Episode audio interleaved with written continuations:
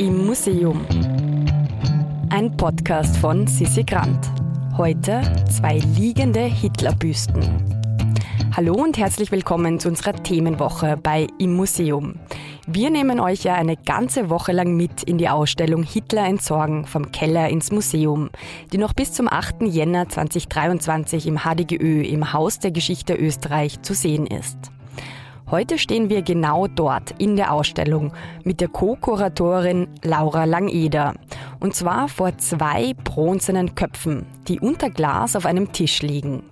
Und wenn man sich hinunterbeugt und den eigenen Kopf ein bisschen dreht, dann erkennt man, dass diese zwei Köpfe ganz charakteristische Oberlippenbärte haben. Mein Name ist Laura Langeder. Ich bin hier im HDGÖ Junior Sammlungskuratorin und auch eine der Co-Kuratorinnen von Hitler entsorgen, vom Keller ins Museum. Und in der Ausstellung geht es ja darum, wie man heute mit materiellen Überbleibsel des Nationalsozialismus umgehen soll oder kann. Und wir beschäftigen uns viel damit, wie, wie private Menschen damit umgehen können, wenn sie sowas zu Hause finden. Aber solche Dinge tauchen auch in offiziellen Institutionen auf. Und eines dieser Objekte, die in einer Institution gefunden wurden, ähm, darüber darf ich euch heute erzählen. Und ich beginne mal damit, das äh, Objekt zu beschreiben. Und zwar sind es zwei Bronzeköpfe, die das Gesicht oder den Kopf von Adolf Hitler darstellen. Das sind relativ große Objekte, die haben eine Höhe von circa 50 Zentimeter, vielleicht sogar ein bisschen größer. Ähm, es sind ähm, bronzene Gussplastiken, das heißt, sie wurden seriell hergestellt. Die zwei Köpfe schauen auch eigentlich gleich aus, ähm, bis auf gewisse Beschädigungen und ähm, auch Verschmutzungen. Also einer der beiden Köpfe hat ähm, passenderweise einen flachen Hinterkopf, ein äh, Flachkopf. Das sieht aus wie, wie eine Delle, als wäre der Kopf einmal rückwärts auf, aufgeprallt. Und beim anderen Kopf ist ähm, die Halterung, mit der dieser Kopf zum Beispiel auf einen Protest fixiert werden könnte, abgerissen.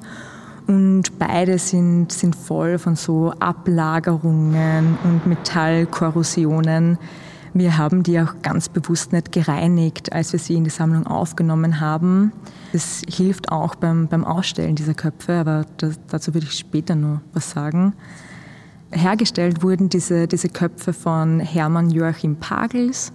Das war ein Berliner Bildhauer, der auch berühmt war für seine Büsten und, und Kopfplastiken von prominenten Funktionären der NSDAP.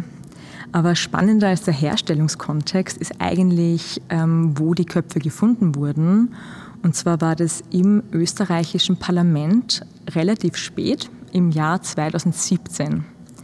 Also das ähm, Parlament wurde ja die, die letzten Jahre über renoviert und im Zuge dessen wurde das Gebäude auch komplett ausgeräumt und in einem Müllraum des Parlaments, in einem verschlossenen Panzerschrank, wurden diese zwei Köpfe gefunden, gemeinsam mit einem Relief, das auch Adolf Hitler darstellt, und vier Ölgemälde, die auch nationalsozialistische Darstellungen ähm, haben.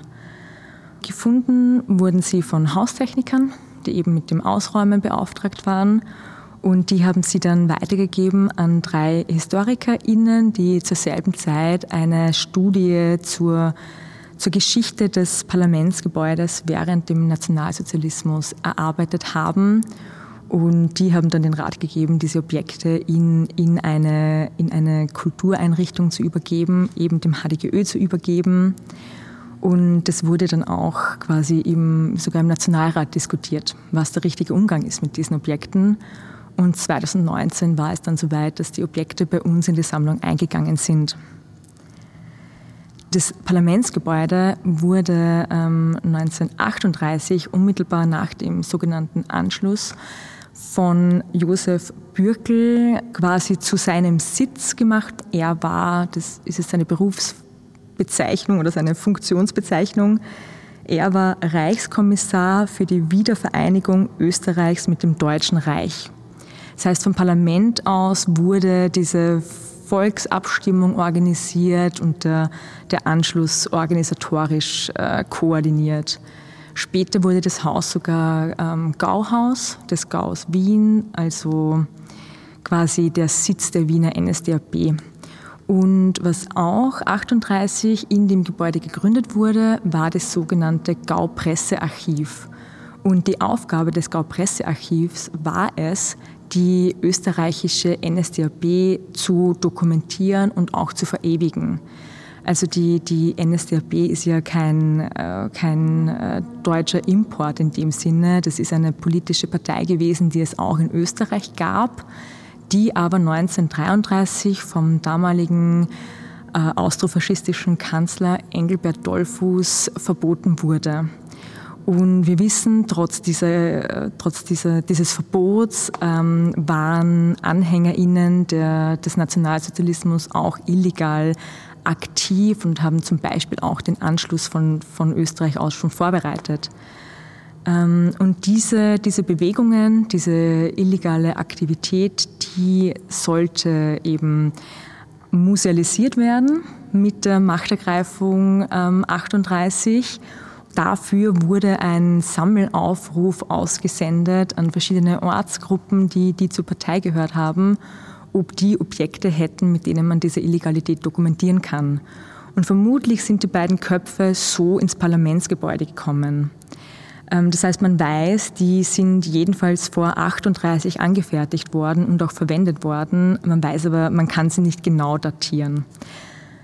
Das bedeutet für diese Köpfe, bedeutet das, die waren auch während der Zeit des Nationalsozialismus als Archivgut in Kisten irgendwo in einem Depot.